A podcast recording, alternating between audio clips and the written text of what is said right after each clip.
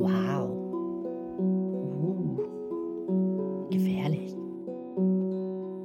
Jurassic Steckbrief. Ja, und da sind wir auch schon wieder mit der letzten Folge von Staffel 2. Irgendwie ging das ja doch wieder ein bisschen schneller rum, als ich so gedacht hat.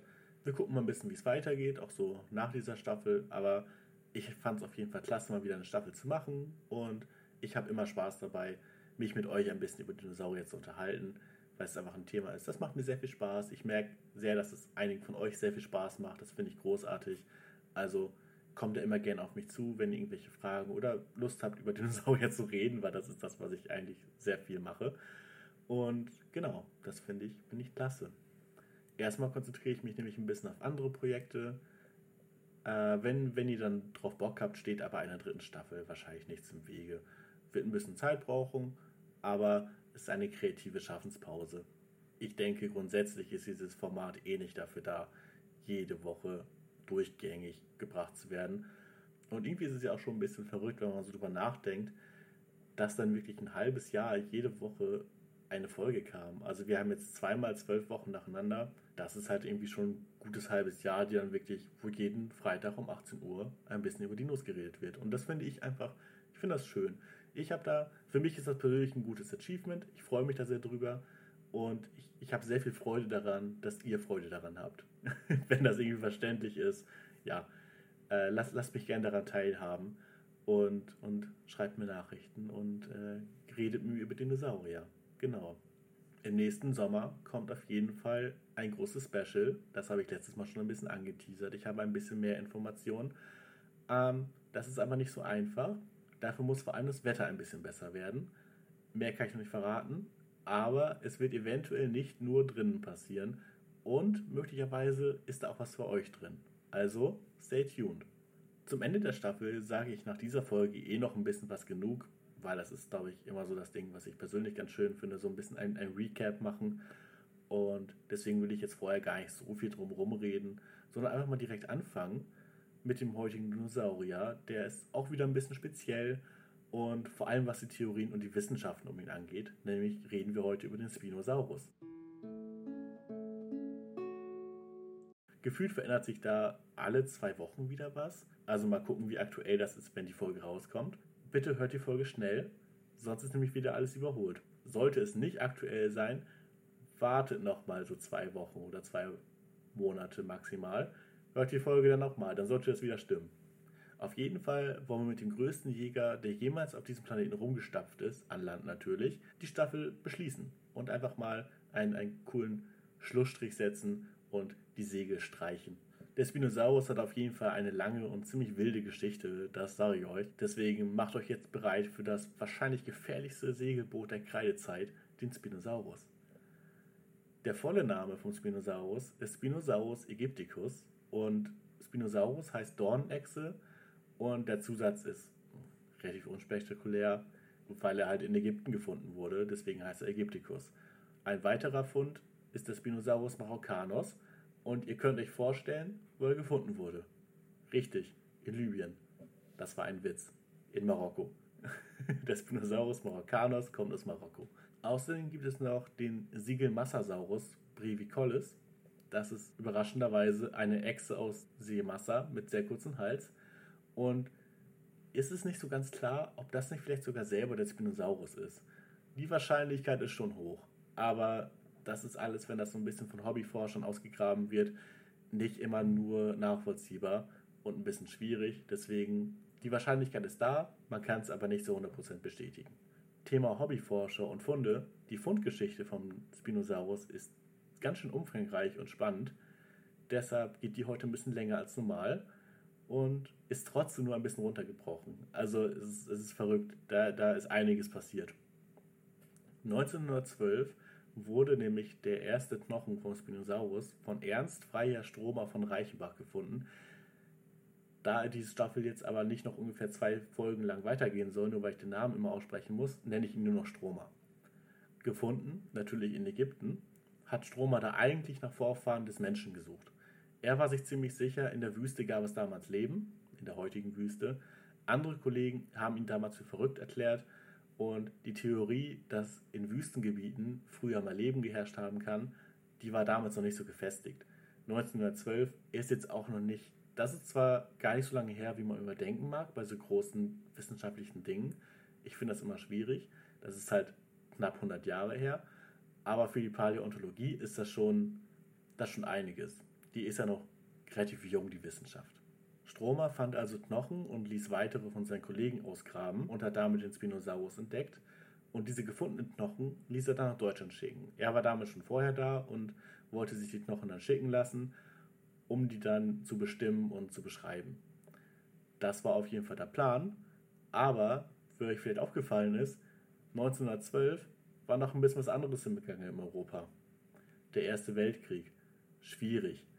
Schiffe aus Ägypten durften deswegen nicht nach Deutschland auslaufen und die Knochen saßen erstmal fest. Einige Zeit später kamen die Knochen dann doch nach Deutschland, nach Ende des Weltkriegs. Und bei der Überfahrt sind einige leider auch zerstört worden, was halt immer so das Ding ist. Gerade damals, die Sicherung war nicht so einfach, dann gab es einen sehr langen Weg, dann gab es sehr viele Blockaden und sehr viel sehr viele Probleme dabei. Das hat leider auch seine Opfer gefordert. Am Ende ist ein gewisses Risiko nämlich immer dabei und man muss auch sagen, Fossilien sind halt teilweise auch einfach nur poröse Steine. Deswegen, wenn da ein bisschen zu viel Bewegung rankommt und die vielleicht mal aufeinander fallen und vielleicht in irgendwelchen brüchigen Holzkisten transportiert wurden und nur ein bisschen gesichert wurden, dann kann da schon was kaputt gehen. Stromer konnte auf jeden Fall 1915 den Spinosaurus wissenschaftlich beschreiben und die Knochen wurden im Museum ausgestellt und zwar in München. Man denkt sich jetzt, ah, das ist ein tolles Happy End. Aber das Problem ist, dass der Erste Weltkrieg nicht heißt, weil es der letzte war. Danach ist halt schon nochmal was passiert, nämlich der Zweite Weltkrieg. Die Geschichtsfans wissen es und auch alle anderen sollten das wissen. Stromer stand zu der Zeit eh schon in der Kritik, weil er sich nicht von jüdischen Kollegen distanzieren wollte. Er sah da schon auch einen großen, großen Anreiz drin, sich mit anderen KollegInnen zu, wahrscheinlich vor allem Kollegen, wenn ich darüber nachdenke, zu unterhalten. Und er sah jetzt keinen Sinn darin, nur weil das weil die jüdischen Glaubens waren, da irgendeinen Unterschied zu machen. Und das fanden seine Wissenschaftlerkollegen nicht so richtig cool. Er hat auf jeden Fall versucht, die Knochen schützen zu lassen, gerade auch als die Fronten des Krieges immer näher kamen, vor allem näher nach München. Und das konnte er aber nicht machen. Der Museumsleiter war nicht sein größter Fan, aus vielen Gründen, vor allem auch, weil er, weil Stromer jetzt nicht so der größte Fan von, von, von Nazi-Deutschland war. Außerdem sah er das als Kritik am Sieg, Kritik am Führer und auch fehlende Zuversicht für das Heer. Deswegen wurde das überhaupt nicht geduldet und die Knochen mussten da bleiben, wo sie waren. Wie es dann kommen musste, wurde München bombardiert und ausnahmslos alle von Stromer gefundenen Knochen wurden zerstört. Was überlebt hat, sind seine umfangreichen Notizen und die Aufzeichnungen und das bitte einmal merken wir später, da kommen wir nochmal drauf zurück. Das Problem mit Funden danach ist, dass in Marokko sehr viele Fossilien gefunden wurden, aber da auch sehr viele Knochen immer verkauft werden, weil da einen sehr großen Bazar für Fossilien gibt. Deswegen ist es unendlich schwierig, den genauen Fundort zu bestimmen, auch weil die Verkäufer diesen natürlich nicht gerne verraten, was ja völlig logisch ist, wenn sie davon leben. Dann würde ich auch nicht sagen, ja, da hole ich meine Steine her, die Leute mir wegkaufen, von dem ich lebe. Ganz abgesehen davon ist das teilweise schlecht bis gar nicht dokumentiert. Der Spinosaurus selber, um den es jetzt ein bisschen bisschen weiter geht, der war ein Theropode, er war Carnivor, da steht ein kleines Fragezeichen hinter. Er zählte zu den Sauriskiern und war biped oder quadruped unterwegs und dazu komme ich auch noch in einer Nebentheorie. Er hat vor 112 bis 93,9 Millionen Jahren gelebt in der Kreidezeit und zwar im heutigen Ägypten und Marokko. Vor allem im Bed. Das ist eine, eine Formation, die relativ spannend ist. Damals gab es warmes Klima und vor allem eine eine Wattlandschaft, was ich ja immer sehr gut finde. kann ich mich, damit kann ich mich identifizieren. Es gab Mangrovenwälder und neben dem Spinosaurus gab es auch einige andere Tiere natürlich in diesem Lebensraum. Unter anderem einige ähnlich große Räuber, ein paar Titanosaurier, das sind die sehr großen Sauropoden, zum Beispiel der Paralititan. Der war 26 Meter lang und 69 Tonnen schwer. Ebenso haben da große Krokodile gelebt, die bis zu 10 Meter lang geworden sind. Und was auffällig ist, sehr wenig Beutetiere, obwohl da sehr viele große Räuber gelebt haben. Der Spinosaurus wusste sich gegen die auf jeden Fall zu be behaupten. Er brachte 9 Tonnen auf die Waage bei einer Länge von 16 bis 18 Meter und einer Höhe von 3,5 Metern. Der Schädel alleine war 1,75 Meter lang, also ordentlicher Oschi, wie man sagt. Damit war er auch der größte fleischfressende Dinosaurier, also die Atzen, die an Land rumgestapft sind, und damit auch noch größer als der Tyrannosaurus oder der Giganotosaurus. Er vereinte relativ viele seltsame Merkmale in sich, die eigentlich auch schon wieder nicht so richtig zusammenpassen wollen. Man könnte meinen, das ist das Konzept dieser Staffel. Und auch wenn die meisten den Spinosaurus wahrscheinlich relativ gut kennen, da einer der bekanntesten Dinosaurier ist, unter anderem durch Jurassic Park 3, gehe ich auf die wichtigsten Punkte trotzdem nochmal ein. Grundsätzlich hat er den Körperbau von einem normalen Theropoden, wie von einem T-Rex, ein bisschen schlanker vielleicht, aber er hat zum Beispiel sehr viel längere Arme mit großen Krallen. Und von da aus geht es in alle Richtungen eigentlich seltsam weiter. Also wir haben einen Rumpf, der nicht so un unspektakulär ist, aber dann haben wir lange Arme, große Krallen und wir haben einen langen und flachen und spitzen Schädel, der sehr an den von einem Krokodil erinnert, mit langen spitzen Zähnen, die auch verschränkt waren und konisch, also spitz und rund. Außerdem, was besonders ist für Theropoden, diese Zähne waren nicht angesägt. Die Schnauze war lang und die Nasenlöcher waren oben am Schädel. Außerdem hatte er einen kleinen knöchernen Kamm auf dem Kopf. Das wahrscheinlich auffälligste Merkmal ist natürlich sein Rückensegel. Das hatten wir jetzt auch schon ein paar Mal in der Staffel. Er hatte Dornfortsätze, die bis zu 1,6 Meter lang waren und das Segel war bis zu 1,5 Meter hoch an der höchsten Stelle. Wahrscheinlich haben die so eine Art Höcker gebildet. Die Funktion ist wie auch in den anderen Fällen relativ unklar, das ist nichts Neues für uns. Wahrscheinlich in erster Linie wurden sie für das Imponierverhalten genutzt und was ich mir zum Beispiel auch vorstellen könnte, auch zur Stabilität beim Schwimmen, darauf komme ich später noch so ein bisschen, und waren so ein bisschen ähnlich wie eine Rückenflosse. Das ist natürlich nur meine Vermutung, aber es würde ganz gut reinpassen. Dagegen spricht natürlich auch, dass es Wasserschlangen gibt, die natürlich sich nicht um die eigene Achse drehen, wenn sie sich schlängelnd fortbewegen. Ähm, genauso wie Krokodile. Die sind natürlich ein bisschen flacher aufgebaut als so eine Schlange, also ein bisschen, bisschen breiter und die drehen sich auch nicht. Aber naja, kann natürlich auch sein, dass das nicht der primäre Zweck war, aber gestört hat es wahrscheinlich auch nicht dabei. Wahrscheinlich hatte er auch so einen kleinen Buckel wie beim Bison und könnte gegebenenfalls Wärme damit gespeichert haben, was natürlich auch von Vorteil ist, wenn man gelegentlich Zeit im Wasser verbringt. Zu diesen Theorien kommen wir nämlich jetzt. 2014 hat Nisa Ibrahim mit seinen Kollegen weitere Spinosaurus-Knochen entdeckt, unter anderem zum Beispiel einen fast vollständigen Schwanz. Mit diesen neuen Funden und den alten Notizen von Stromer konnten sie ein nahezu komplettes Skelett rekonstruieren, weil Stromer hat alles sehr genau festgehalten. Und auch wenn die Knochen nicht mehr direkt da sind, die Beschreibungen sind alle noch da. Er hat alles ausgemessen und teilweise auch selbst berechnet. Und das ist wirklich ein enormer Vorteil, den man selten hat. Einige fehlende Stücke, die man nicht gefunden hat und auch nicht in den Aufzeichnungen zu finden waren, hat man sich dann von anderen Tierarten geliehen, die irgendwie nah in die Richtung gehen oder sehr nah verwandt sind. Zum Beispiel Krokodile haben eine ähnliche Schnauze, deswegen hat man bei der Schnauze ein bisschen geguckt, wie sieht, ein, wie sieht eine Schnauze von einem Krokodil aus. So eine Rekonstruktion ist super aufwendig und auch sehr zeitintensiv. Hier jetzt als Beispiel, allein bis der Kiefer genau geschlossen werden konnte und alles zu war, hat man 14 Tage vom Computer gebraucht. Die Lebensweise vom Spinosaurus ist super rätselhaft tatsächlich und da wird sehr viel hin und her gedoktert. Und auch die Ernährung war für Stromer lange ein Rätsel, weil große Theropoden lebten auch in der Umgebung, aber selten effektiv und erfolgreich in einer Umgebung mit sehr viel Konkurrenten. Das haben wir natürlich auch heute noch. Einfach in großen Gebieten, wo es viele große Jäger gibt, gibt es sehr, sehr viele Beutetiere. Und je weniger Beutetiere es gibt, umso weniger Jäger gibt es. Generell gibt es immer deutlich weniger Jäger als Beutetiere. Der Spinosaurus war wahrscheinlich gar nicht unbedingt auf den Kampf Dinosaurier gegen Dinosaurier ausgelegt.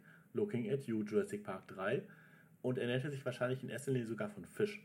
Also gar nicht unbedingt von Fleisch, sondern halt von Fischen. Muss jetzt jeder selber sehen, wie man das, wie man das einordnet. Fisch ist natürlich auch Fischfleisch, obviously. Aber es wird da ein bisschen unterschieden zwischen Carnivore und Herbivore. Er war so gesehen Carnivore, aber nicht auf, auf Dinosaurier-Beutetiere, sondern auf Fische spezialisiert. Er war wahrscheinlich also in erster Linie Piscivore, also fischfressend. Wahrscheinlich hatte er, auch wie heute Krokodile, so Sinneszellen am Schnauzenende. Das sind so kleine Einkerbungen vorne an der Schnauze. Und damit konnte er dann die Vibration im Wasser spüren. Also er hat die Schnauze so offen ins Wasser gehalten und wenn dann ein Fisch vorbeigeschwommen ist, hat er das gemerkt und er konnte zuschnappen. Und die Zähne, die nicht angesägt waren und sehr konisch zulaufend waren, sind natürlich perfekt geeignet, um Fische zu fangen und festzuhalten. Ähnlich wie bei den Walen, weil Fische sind relativ glitschig. Die muss man erst noch zu fassen kriegen. Was dabei wahrscheinlich auch sehr hilfreich war, waren die, die sehr langen Krallen. Die waren auch sehr gut, um glitschige Beute festzuhalten. Generell lebte er wahrscheinlich einen gewissen Teil seines Lebens im Wasser und hatte zum Beispiel auch massive Knochen, im Gegenteil dazu haben Theropoden, die an Land jagen, hohle Knochen und das spart natürlich Gewicht. Das hatten wir jetzt auch zum Beispiel bei Deinonychos. Der hat hohle Knochen, ist dadurch sehr viel leichter und sehr beweglicher und schneller. Wer hingegen heute noch massive Knochen hat, sind Königspinguine. Die sind dadurch ein gutes Stück schwerer und können besser tauchen. Und außerdem hat der britische Cousin, der Baryonyx, auch massive Knochen. Und das war auch im Küstendinosaurier relativ ähnlich zum Spinosaurus, hatte aber kein Segel und war auch ein Fischfresser. Die Nasenlöcher, die oben an der Schnauze da sind, sind natürlich auch perfekt, um zu atmen, während der Kopf zum Großteil unter Wasser ist. 2010 stellte man die Theorie auf, dass er die meiste Zeit im oder am Wasser gelebt hat, so ähnlich wie aktuelle Krokodile und Flusspferde.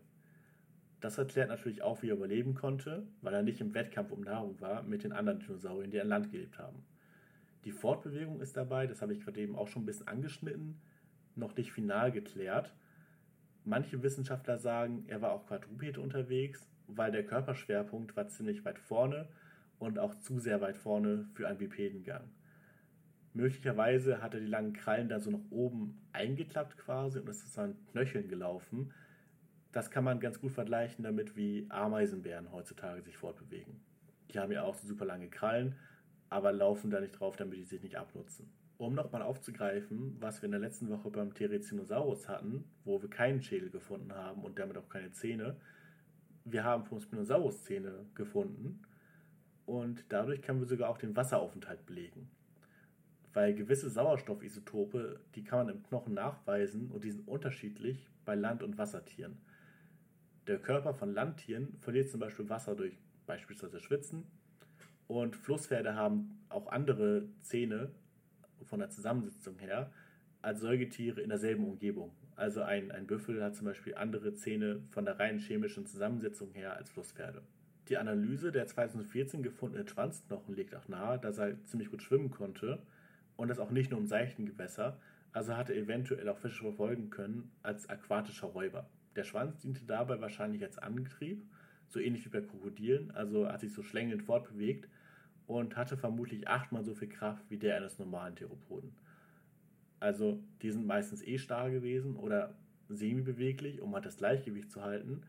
Dafür war der vom Spinosaurus nicht vonnöten, was auch wieder für den Quadrupedengang spricht, aber halt natürlich sehr beweglich und sehr kraftvoll und das achtmal so viel wie der von einem T-Rex beispielsweise. Am Ende vom Schwanz war wahrscheinlich auch so ein kleines segelähnliches Paddel, also nochmal so ein kleiner Hautvorsatz. Möglicherweise hatte er sogar auch Schwimmhäute an den Füßen und konnte damit natürlich noch mal ein bisschen besser paddeln und sich noch besser fortbewegen im Wasser.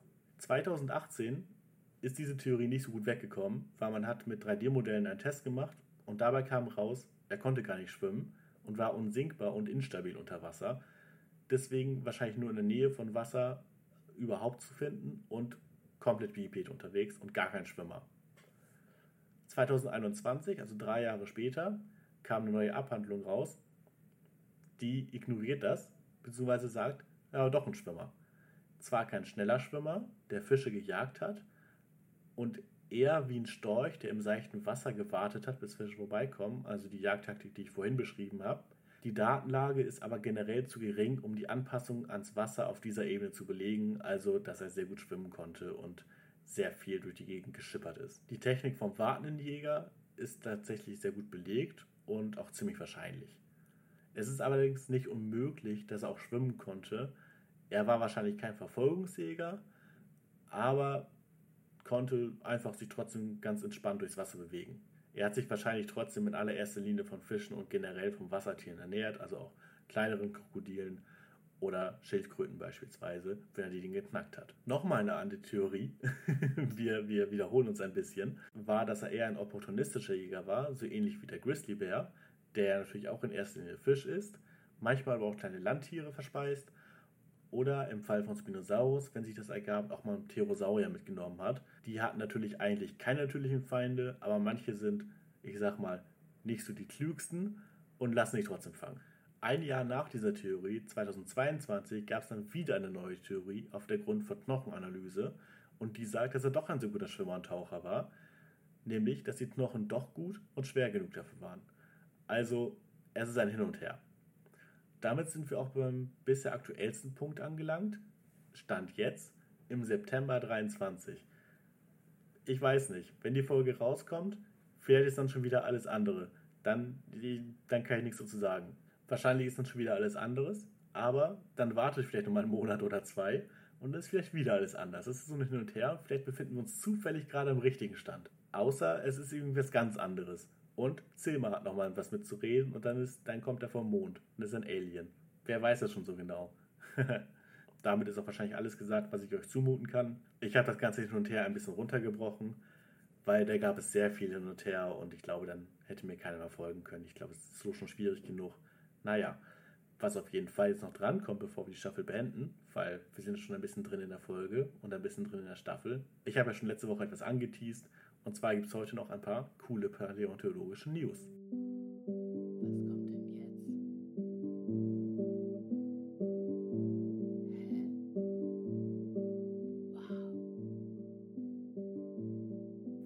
Damit herzlich willkommen zum letzten Einschub in dieser Staffel. Was wurde eigentlich so in letzter Zeit neu gefunden? Manchmal werde ich gefragt, tatsächlich, ob es überhaupt noch neue Dinosaurier gibt, die gefunden werden. Und da kann man sagen, ja, auf jeden Fall. Es werden ca. 50 neue Arten pro Jahr entdeckt, also das ist fast jede Woche gibt es einfach einen neuen Dinosaurier. Und ein paar davon aus den letzten Jahren habe ich euch mal mitgebracht. Zum Beispiel gab es im Juni 23, hat Oliver Wings aus Bamberg in Kirgistan einen neuen Theropoden entdeckt. Der war 165 Millionen Jahre alt und hatte ziemlich den Aufbau von einem Tyrannosaurus. Dabei war er wahrscheinlich ein bisschen kleiner und mit kleiner meine ich 9 Meter lang, also immer noch beängstigend groß. Außerdem gibt es in Deutschland immer wieder Grabungen. Aktuell wird zum Beispiel in Trossing gegraben. Und hier findet man forschungsweise Meeressaurier. Das liegt daran, dass Deutschland zu der Zeit eine Inselgegend war. Im November letzten Jahres wurde der Transylvanus platycephalus gefunden. Und ich bin mir gerade nicht mehr ganz sicher, weil ich meine Aufzeichnung nicht mehr finden konnte, ob ich darüber schon mal geredet habe. Auf jeden Fall ganz kurz, das war ein zwei Meter langer bipeder Herbivora Dinosaurier, quasi ein Zwergsaurier aus der Kreidezeit und der Name bedeutet breitköpfige Echse aus Transsilvanien. Dieser lebte vor 70 Millionen Jahren und teilte sich die Region mit großen Krokodilen, Schildkröten und kleinen Dinosauriern. Außerdem lebten da, wie ungefähr überall, Flugsaurier. Die Umgebung war damals eine Mangrovenregion. Wenn wir uns wieder ein bisschen zurück in dieses Jahr bewegen, auch wieder im Juni, da wurde ein neuer Ankylosaurier entdeckt, was ich natürlich immer super cool finde, nämlich der Vectipelta baretti. Der wurde benannt nach Paul Barrett das ist ein Förderer und eine weltweit führende Autorität in der Paläontologie. Und er betreute einige der FinderInnen schon früher und ich finde das richtig cute irgendwie. Das ist ein bisschen romantisch und ich finde das sehr schön. Er hat sich selber super doll gefreut, hat er gesagt, und meinte, ich bin sicher, dass jede physische Ähnlichkeit rein zufällig ist und das ein bisschen schmunzeln. Und ich finde, das, das ist eine der schönen Geschichten, die man immer so hat. Das finde ich klasse. Dieser Ankylosaurus wurde auf der Isle of Wight in England entdeckt und das ist nach 140 Jahren eine neue Panzerechse. Es gab super lange Zeit keine, keine Funde von Ankylosauriern. Und dieser hier, das ist auch ein bisschen ungewöhnlich, ist eher wie einer von den chinesischen Ankylosauriern. Also die unterscheiden sich ein bisschen im Aufbau und im Aussehen. Und der passt eigentlich gar nicht so richtig in diese Region rein. Er hatte nämlich auch vor allem klingenförmige Stacheln, was nicht so üblich ist für die Saurier, die hier in der Umgebung gelebt haben, in Mitteleuropa. Zeitlich anzuordnen ist dieser Kollege auf jeden Fall vor 140 Millionen Jahren. Noch aktueller ist auf jeden Fall ein Fund aus Thailand aus dem August 23, nämlich der Mini Morcosa phonoensis. Bro, was für ein Name. Ich bin sehr überrascht von mir. Ich habe eine kurze Pause gemacht, weil ich den beim ersten Mal richtig ausgesprochen habe und dachte so, wow, wild. Das war wahrscheinlich ein Pflanzenfresser, der ein bisschen cute aussah. Er hat einen runden Kopf, sehr große Augen und wahrscheinlich auch einen Schnabel an der abgerundeten Schnauze. Und das kann tatsächlich auch an einem juvenilen Status liegen. Also er war noch ein Jungtier. Aber es ist trotzdem, er sieht trotzdem sehr cute aus. Ein bisschen derpy und ein bisschen, er sieht immer ein bisschen neugierig aus tatsächlich. Er gibt mir gewisse Erdmännchen-Vibes auf so einer ganz komischen Echsenebene. Gefunden 2023 ist aber nicht ganz richtig formuliert, weil gefunden wurde die Knochen schon 2012, aber es hat bis jetzt gedauert, die Knochen zu dokumentieren und einzuordnen und sie wurden jetzt im August beschrieben. Das zeigt auch, wie lange sowas dauern kann. Man muss sich halt zum Beispiel absichern an allen Ecken und Enden, dass man da nicht irgendwas doppelt beschreibt. Und die Beschreibung, die Rekonstruktion ist generell einfach sehr schwierig, vor allem wenn nur wenige Knochen da sind. Einmal zur Erinnerung, es hat 14 Tage gedauert, um den Spinosaurier-Schädel am Computer genau zu rekonstruieren und zu schließen, obwohl man eigentlich alles hatte. Die aktuelle Veröffentlichung ist damit auch eher ein Zwischenbericht. Die Dinosaurier selber war wahrscheinlich relativ beweglich und stellt eines der am besten erhaltenen Skelette dar, die je in Südostasien gefunden wurden. Das ist ein absoluter Jackpot. Wahrscheinlich war er in dieser Region einer der häufigsten Dinosaurier und ein sehr schneller Läufer und auch ein Fluchttier. Ein bisschen wie eine Antilope. Wenn wir jetzt wieder in das Jahr 2022 zurückgehen, haben wir da auch aus Argentinien, da wo auch der Amagasaurus und der Carnotaurus gefunden wurden, eine neue Art gefunden, nämlich der Gumesia oshoai. Der ist noch ein bisschen wilder als der Carnotaurus, der hat praktisch gar keine Arme gehabt die waren völlig nutzlos. Und da wurde ein fast vollständiger Schädel gefunden. Ist ein bisschen unpraktisch für ihn. So sieht man nämlich, dass sein Hirn nicht so groß war und 70% kleiner als die von verwandten Arten. Eventuell liegt es daran, dass es ein Jungtier war, aber naja, immer zur Schule gehen, Kids. Gelebt hat der Gumesia Oshoai am Ende der Kreidezeit. Und jetzt noch einmal zurück nach Deutschland in das Jahr 2023. Da wurde ein seltsamer Pterosaurier gefunden. Der wurde gefunden 2011 und 23 präsentiert und es ist ein sehr gutes Fossil. Alle Knochen und sogar die Bänder sind an Ort und Stelle. Das ist auch sehr selten und das ist natürlich auch ein richtiger Jackpot. So ein 10 von 10 Pfund ist das. Wahrscheinlich hat er lange Beine und am Schnabel hat er so Barteln wie bei einem Wal und hat wahrscheinlich kleine Krebse gefressen, die er aus dem Wasser gefiltert hat. Gefunden wurde er am Steinbruch in Oberfranken und der Name ist Baleognathus mesuri das heißt Wahlkiefer. Der Zusatz kommt vom Mitautor der Studie, also Baleognathus heißt Wahlkäfer und Mesuri ist der Zusatz. Der kommt von einem Mitarbeiter der Studie, Matthias Meuser. Der ist nämlich leider vor Veröffentlichung dieser Studie gestorben und hat deswegen seine Ehrung da bekommen. Gelebt hat der Dinosaurier vor 154 Millionen Jahren.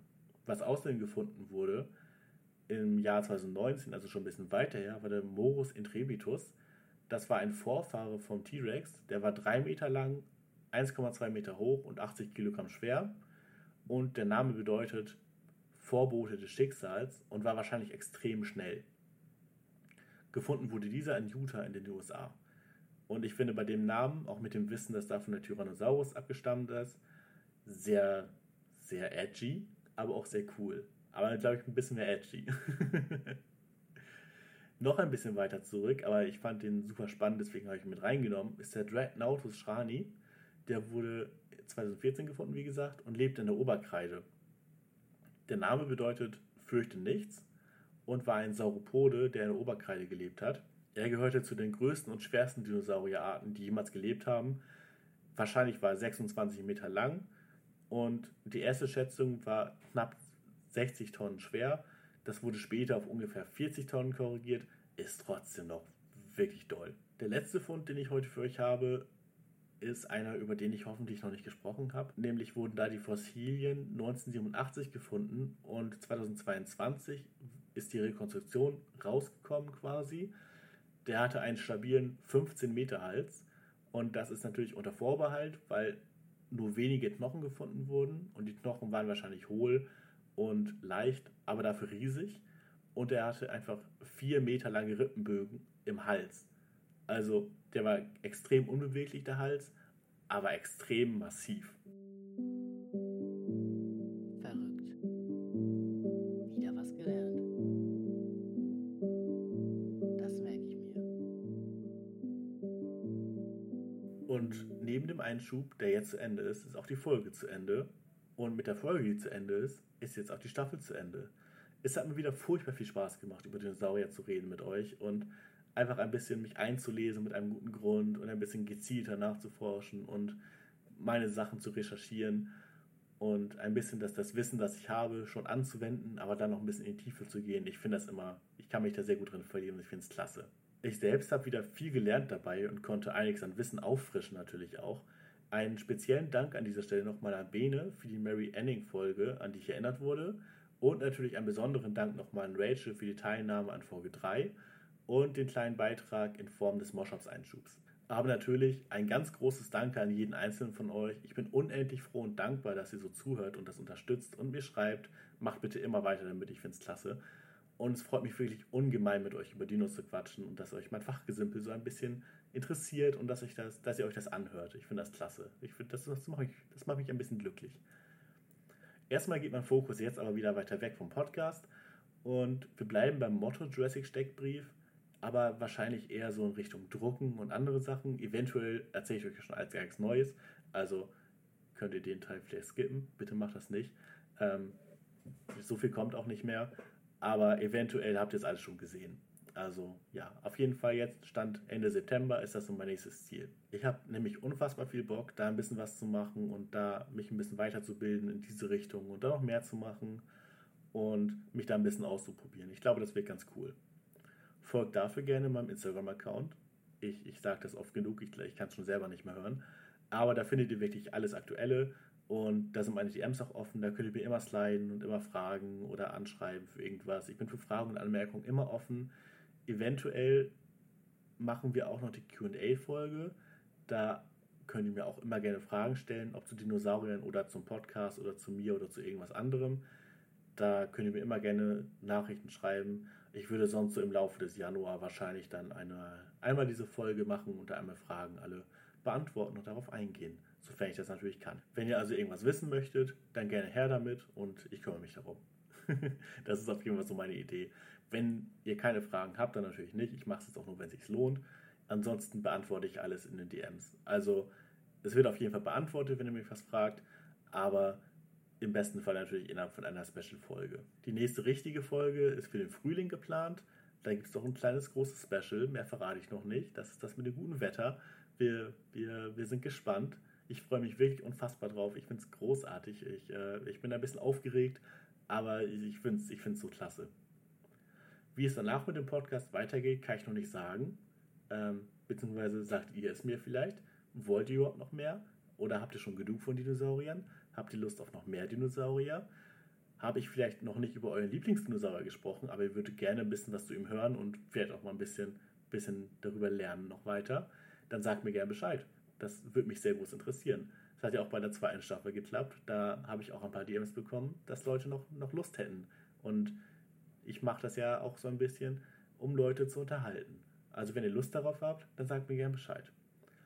Und damit verabschiede ich mich dann auch für das letzte Mal, für diese Staffel. Gleich kommt das Outro. Habt eine wundervolle Zeit, habt einen schönen Jahreswechsel, hoffe ich. Ich glaube, das müsste jetzt ungefähr passen. Außer ihr hattet schon einen tollen Jahreswechsel. Dann äh, klasse. Daumen hoch an euch. Äh, freut mich sehr. Ich kann wirklich nicht genau sagen, wann die kommt. ich, ich wünsche ich wünsch euch auf jeden Fall so oder so eine wundervolle Zeit und einen schönen Jahresbeginn. Und kann damit nur noch sagen, Gali Grün.